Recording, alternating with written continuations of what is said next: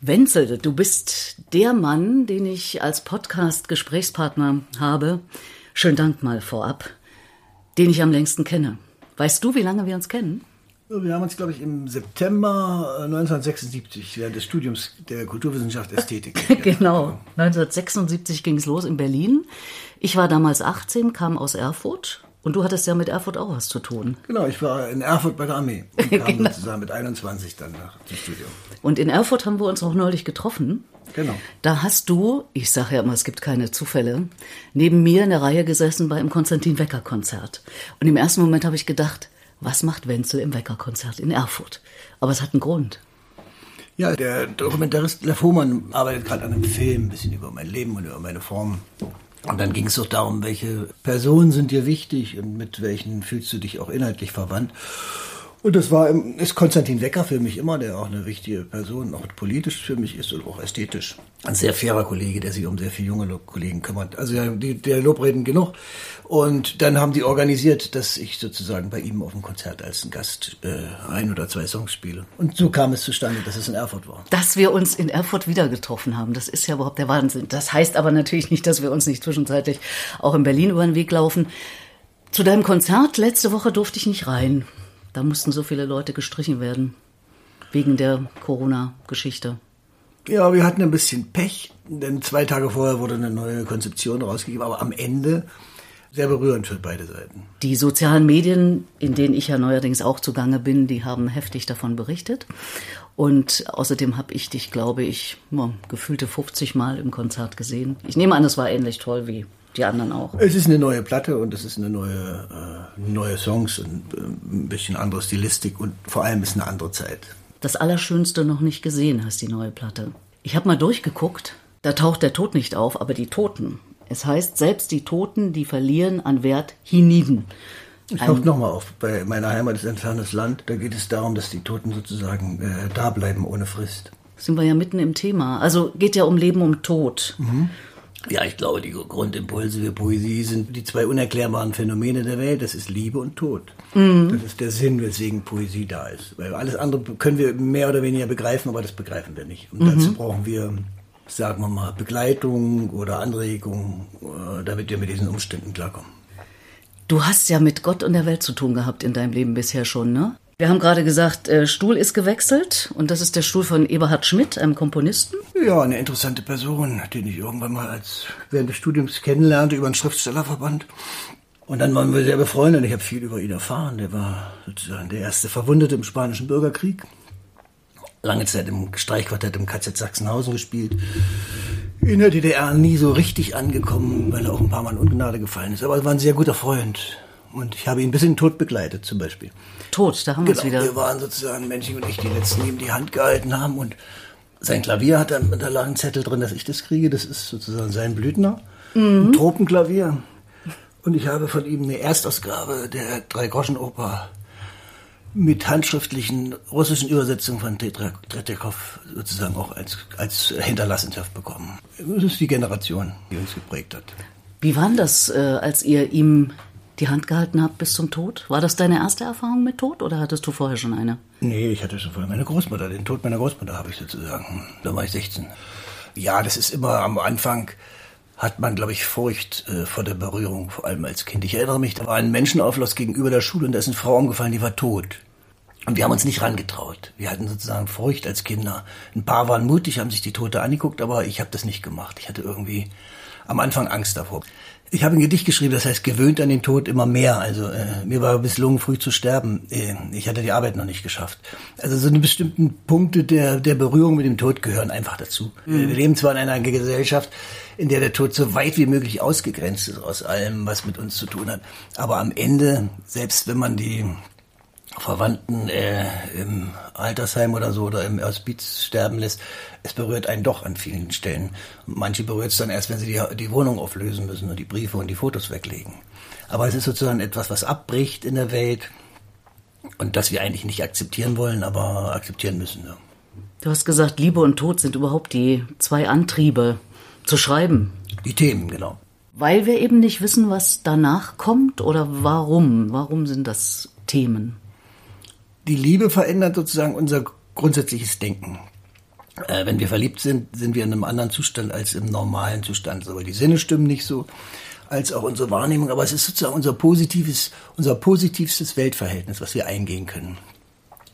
Wenn man jemanden liebt, dann ist egal, ob der Teller dreckig ist oder wenn man ihn aber nicht liebt und mit ihm zusammenlebt, kann man ihn erschlagen, wenn der Löffel falsch liegt. Also die Welt lässt sich nur ordnen, wenn wir sozusagen in dem Zustand der Bejahung sind. Und der Tod ist sozusagen, fordert für uns die Bejahung der Welt heraus, weil er uns daran erinnert, dass unser Leben nicht endlos ist. Immer an diesem Moment fangen wir an zu überlegen. Ansonsten leben wir ja immer so, als ob es kein Ende gäbe. Das ist normal, so ist der Mensch strukturiert. Und äh, selbst äh, Leute, die aus einer sehr äh, schwierigen Krankheit erwacht sind, kommen sehr schnell wieder in die Phase, dass sie das völlig verdrängen. Und wir müssen das verdrängen, weil das dazugehört, damit wir nicht anfangen zu rechnen. Aber es bleibt sozusagen unser ganz großes Geheimnis. Wann das endet, das wissen wir nicht. Wir können alles Mögliche bestimmen. Unser Computersystem kann uns genau im Auto voraussagen, wann wir wo eintreffen. Aber in unserem Leben gibt es so ein Navigationssystem nicht.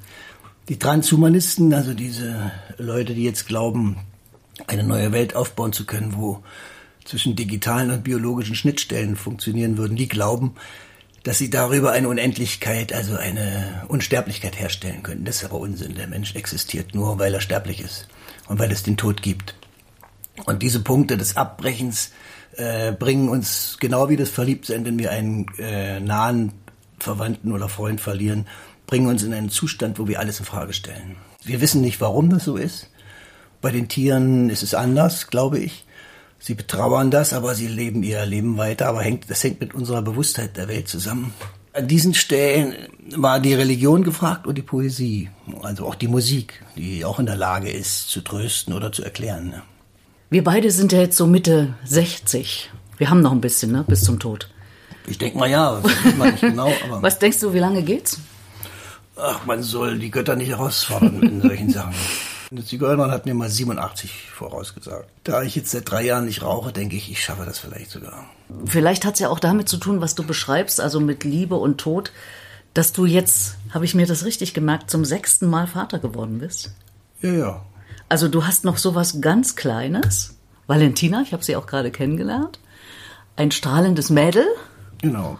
Dass ja. du dir das so mit Mitte 60 mancher einer würde sagen, noch antust? Hat das damit vielleicht auch zu tun, um zu sagen, okay, ich lebe da weiter? Das ist wahrscheinlich ein äh, Ergebnis der Corona-Zeit, wo ich sehr viel zu Hause war. Und das, die ist wahrscheinlich an, genau an dem Tag entstanden, als ich das große Konzert in Kamp hätte haben sollen. Ich will daraufhin noch mal der äh, Ministerpräsidentin Frau Schwesig nach Schwerin schreiben, dass sie eigentlich dafür zahlen muss, weil sie mir das Konzert verboten haben. Dadurch bin ich zu Hause geblieben. Es sind zufällig, Zufälligkeiten. Aber natürlich fordert das einen heraus. Und man, ich bin auf einmal mit einem hohen Maß an ganz elementarer Schönheit äh, konfrontiert, was mir gut tut in der Zeit. Und natürlich, ähm, wenn man so ein Kind hat, hat man noch lange nicht das Recht zu resignieren. Und das hilft einem auch, wenn man sozusagen noch eine Verantwortung hat. Das ist dieser Brechtsatz aus dem 19. Sonett. Du weißt es, wer gebraucht wird, ist nicht frei. Also man ist sozusagen in einem Gebrauchszusammenhang und dann kann man einfach nicht wie die früher auf den, auf den Fluchten. Und so äh, ist meine Großmutter nicht gestorben, weil sie ihre Kinder durchbringen musste. So, und so ist es vielleicht übertrieben in einem normalen Leben auch. Wenn man keine Pflicht mehr hat und äh, losgelöst von allem lebt, kann man sich auch gerne dem Tod hingeben. Es gibt ein sehr schönes Gedicht vom ähm, Herzog von Braunschweig um, um 1700, das habe ich vertont. Es ist genug, mein matter Sinn sehnt sich dorthin, wo meine Väter schlafen. Also es ist, der Tod ist ja auch sozusagen ein Ende. Man kann es auch beenden und sagen, ich habe jetzt einfach genug. Und manchmal hat man auch diesen Punkt, wenn man die überbordende Blödheit in dieser Gesellschaft betrachtet und die zunehmende Kriegsgefahr, der man ausgesetzt ist durch eine idiotische Außenpolitik, dann kann man manchmal sagen, oh Gott, leck mich doch am Arsch, ich will gar nicht mehr. Aber das, dazu hat man kein Recht, wenn man noch eine Pflicht hat. Und die hast du ja jetzt noch mindestens 17 Jahre lang. Ja, wahrscheinlich. Oder es vielleicht es wird sie mit 13 schon verheiratet. ich finde immer toll, wenn dein Sohn, der eben auch gerade hier noch war, der jüngste Sohn sozusagen, und ist auch der Einzige, ne? Genau, ich habe sonst fünf. Fünf Mädels, einen Sohn, wenn der mit auf der Bühne steht, schon extrem begeistert von Vatern und mit ihm zusammen singt und Schlagzeug spielt, wie ich hier im Raume sehe, da steht ein Schlagzeug. Ja, mit den Kindern und dann ja den Enkeln, ne, die ja auch schon da sind, äh, ist ja dann immer so, geht's ja immer irgendwie so weiter.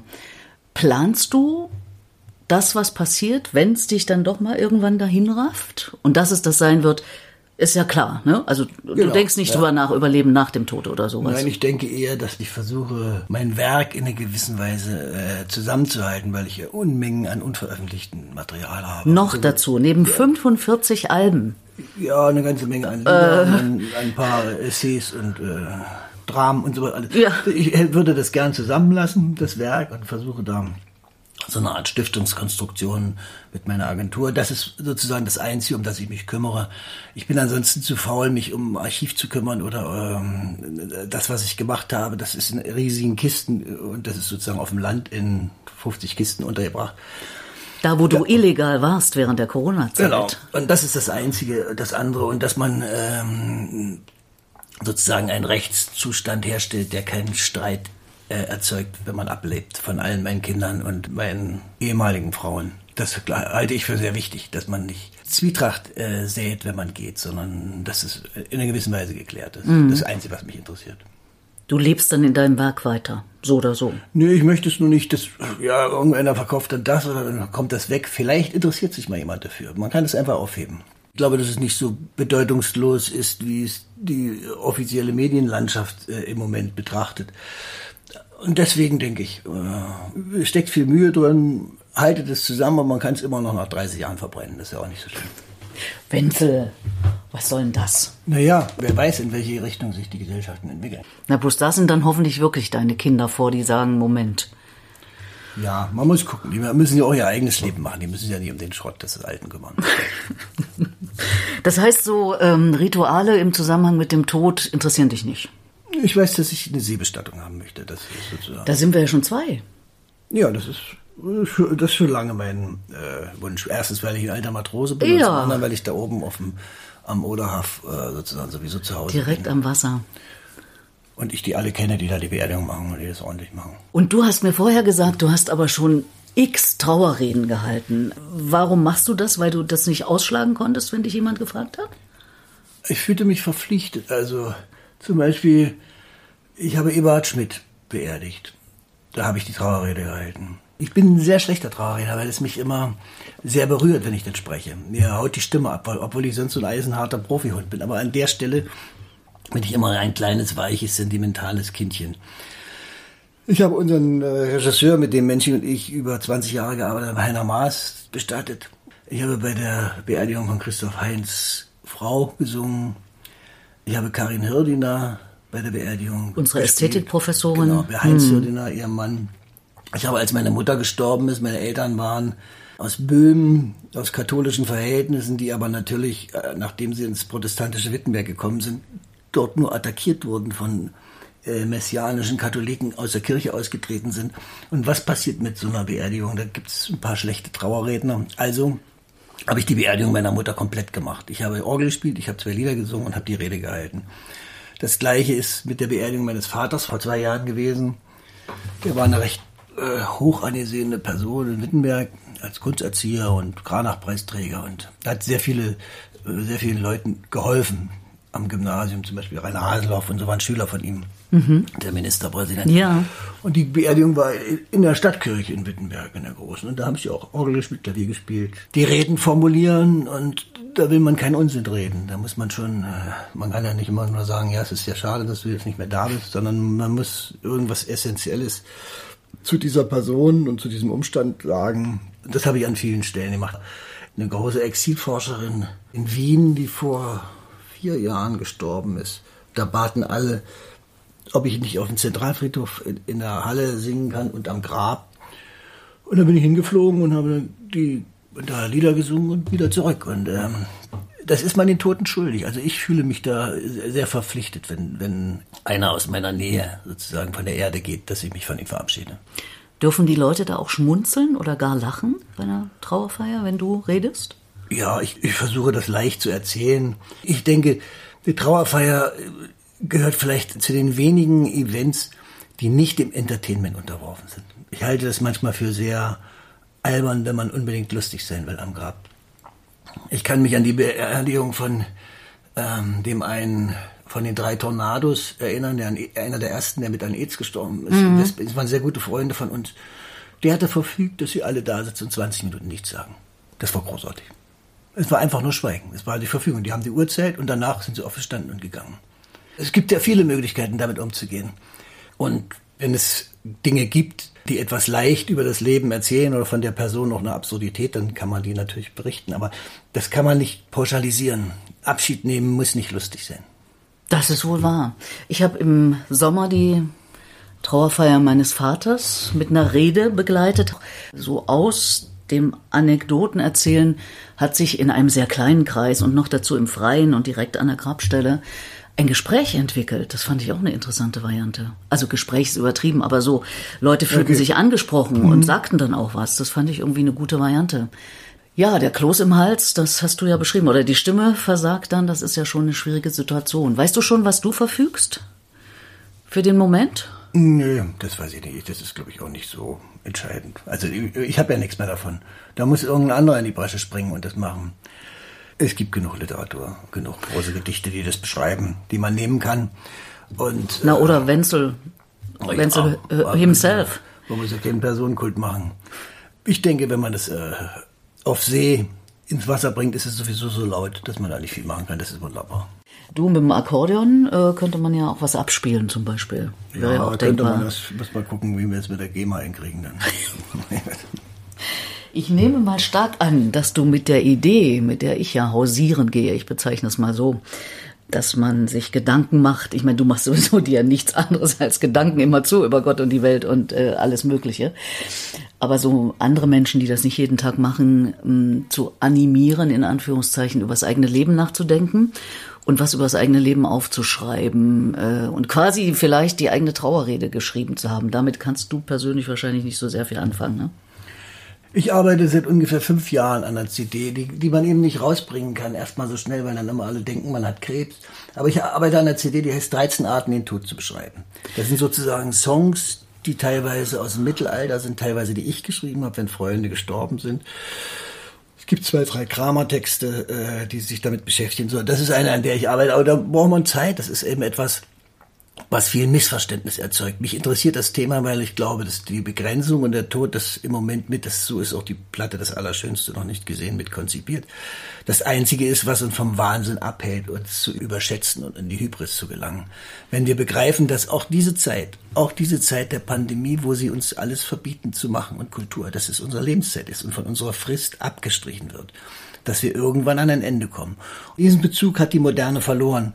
Und deswegen ist diese diese Hybris und diese Selbstsicht und diese Gier nach Geld und Reichtum eingetreten. Das hat man im Mittelalter in allen Liedern schon besungen oder im Stück Jedermann von Hoffmannsthal.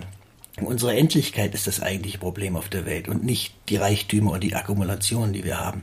Ich glaube, dass man nach dem Ende eines, einer möglichen kommunistischen Alternative zu dieser kapitalistischen Welt vielleicht diesen Umweg machen muss über ein mehr christliches Denken, dass wir die Endlichkeit von einzelnen Personen wieder begreifbar machen.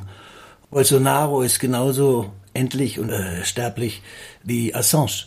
Das ist eine Katastrophe in dem Gegenüberstellen von diesen beiden Leuten. Aber äh, der eine leidet unter dieser Sterblichkeit, Assange, der sozusagen eingesperrt ist. Und Bolsonaro spreizt sich in seiner Macht. Diese Gleichheit muss man herstellen wieder, sonst sind wir immer nur in politischen Lagern. Das geht von den Impfgegnern bis Impf überall ist dieses Modell. Und unsere Menschlichkeit macht es aus, dass wir endlich sind. Und äh, deswegen interessiert mich so eine Platte. Vielleicht ist es dann meine letzte. Und dann, da sowieso äh, CDs nicht mehr funktionieren, also nur noch bei Konzerten und bei Liebhabern, sondern dass uns die ganzen multinationalen Konzerne wie Spotify und so die Rechte wieder alle abgeklopst haben über ihre Streamingdienste, dass wir mit mit den Produktionen keine CD mehr ausrichten können. Von dem Verkauf der Produktion können wir keine neue CD mehr produzieren. So ist es einfach. Und man muss sich nicht mal mehr die Mühe machen, eine Dramaturgie zu machen, weil die Leute sowieso das einzelne Titel runterladen. Im Moment ist es noch nicht so. Meine ich habe noch das Glück, dass ich eine Fangemeinde habe, die sehr treu CDs kauft, obwohl sie vielleicht gar keine CD-Player mehr haben. Aber trotzdem. Deswegen wird, wird wahrscheinlich diese äh, 13 Arten, den Tod zu beschreiben, das ist auch ein, eine Annäherung an ein Eisler-Thema, äh, 13 Arten, den Regen zu beschreiben. Mhm. Ja, vielleicht mache ich es in zwei, drei Jahren. Ich fordere übrigens immer als Jurorin der Liederbestenliste, wenn jemand fragt, willst du nur den Titel oder die CD, immer die CD an, weil das ist ja ein ganz anderes Werk, als irgendwie ja, einen Titel neu zu hören. Ne? Also ja. insofern äh, bist du mir da sehr nah. Also 13 Arten, den Tod zu beschreiben. Wenn das in ein paar Jahren kommt, ist es ja immer noch nicht so weit. Also da kommt noch was, denke ich mir. Ich konzentriere mich gerade sehr auf äh, essayistische Arbeiten und schreibe viel. Die du dann als Buch veröffentlichst, oder? Ja, genau. Ja. Also, äh, ich habe ja dieses, äh, dieses mit Antje Vollmann zusammen die, äh, große Monographie über Konrad Wolf geschrieben. Da haben wir fast fünf Jahre dran gearbeitet. Das ist ja nebenbei auch nicht so einfach gemacht mit Recherchen in Moskau und so. Und so habe ich ein paar Projekte, die ich gern machen würde. Auch ein Roman. Für das fehlte mir immer die Zeit und jetzt durch Corona und ich denke, dass sich auch danach der Konzertbetrieb nicht sehr schnell normalisieren wird. Das ist ein Rennen um die Termine und ein Rennen um die Zuschauer und der Wahn, dass jeder irgendwie in der Woche sechsmal ein Konzert gehen würde, ist Quatsch. Also man muss sich, da muss man realistisch sein und sich ein bisschen, glaube ich, ein bisschen rar machen und als was Besonderes behaupten. In der Zeit habe ich vielleicht ein bisschen mehr Möglichkeit äh, zu schreiben und zu arbeiten. Das finde ich super, aber ich will dich auch auf der Bühne sehen, Wenzel. Ja, das werde also, ich auch immer lassen. Das ist, das ist, das, das, das ist doch auch dein Ding, oder? Also du ja. bist doch auch eine ordentliche Rampensau. Ja, ja. Ich habe auch eine gute Band, mit der ich gut zusammenarbeiten ja. kann. Ja, verschiedene Projekte. Jetzt habe ich eins mit einem klassischen Bläserensemble gemacht, mit äh, vom Rundfunk-Sinfonieorchester mit meinen Liedern. Das sind viele Sachen, das wird auch bleiben. Aber ich muss nicht mehr über 100 Konzerte im Jahr fahren. Und ja, die Ignoranz des Westens hat nicht abgenommen. Man nimmt mich da nicht wahr, einfach wie alles aus dem Osten. Das muss man einfach akzeptieren. Und da äh, bin ich auch nicht mehr böse drüber. Am Anfang habe ich noch drum gekämpft. Man hat bestimmte Leute, die man gerne als Ostler haben will. Zum Beispiel Ines Geipel, die jetzt gerade, vor drei Tagen hat sie den Prozess verloren, dass, dass sie sich nicht mehr als Widerstandskämpferin äh, äh betiteln darf. Mhm. Sozusagen. Sie ist in sieben Punkten schuldig gesprochen worden. Sie, sie hat sich ihre Biografie ausgedacht. Sie ist kein Dopingopfer gewesen. Nichts, nichts. Aber sie ist sozusagen die Person gewesen, die immer rumgereicht wurde, um über die DDR zu berichten. Das war die richtige DDR-Bürgerin. Eine Hochstaplerin. Sowas braucht man. Was anderes ist nicht interessant. Gut, das ist so langsam uninteressant äh, für die Geschichtsschreibung. Es ist 30 Jahre. Also ich meine, ich lebe jetzt äh, halbe, halbe. Halbe, halbe fast mhm. in den beiden Systemen. Das sehe ich an, am Umgang mit meinem Freund Christoph Hein, einer der, würde ich sagen, genauesten Beschreiber oder Chronist in dieser Zeitspanne. Es gibt keinen deutschen Autor, der diesen, diesen Konflikt zwischen Ost und West so genau beschrieben hat. In vielen Romanen wie er was ist. Den Büchnerpreis kriegt Wolf Biermann.